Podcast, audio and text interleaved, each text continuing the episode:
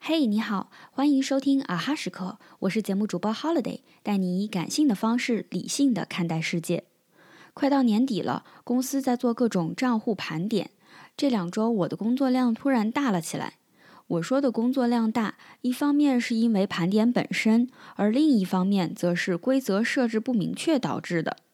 简单来说，我服务于一家国外的视频出版公司，有点类似短视频领域的网飞。我们会生产很多不同的短剧集，然后在诸如 YouTube、Facebook，也包括国内的 B 站、优酷、微博、抖音、快手这些平台分发。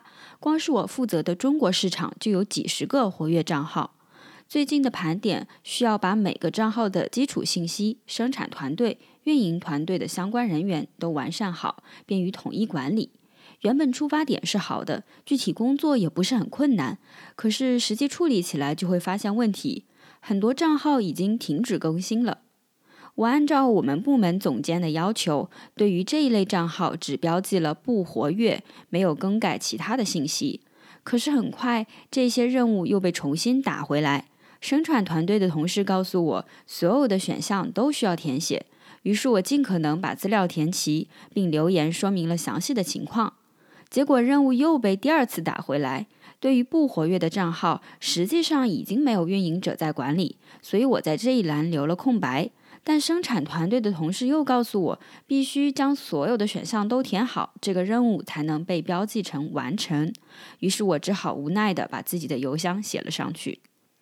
每个账户来回几次的返工和沟通，扩大了几十倍，工作量就可想而知。而这些其实是在一开始就可以避免的。所以，到底是什么导致了这个问题的出现呢？总结起来，就是没有提前做好分类。分类是做调研和制定规划前最初也最重要的一步。分类的一个重要的原则是不重不漏。举个例子。我们常看到的，按照年龄分类，会分为十八岁以下、十八至三十岁、三十至四十岁、四十至六十岁、六十岁以上。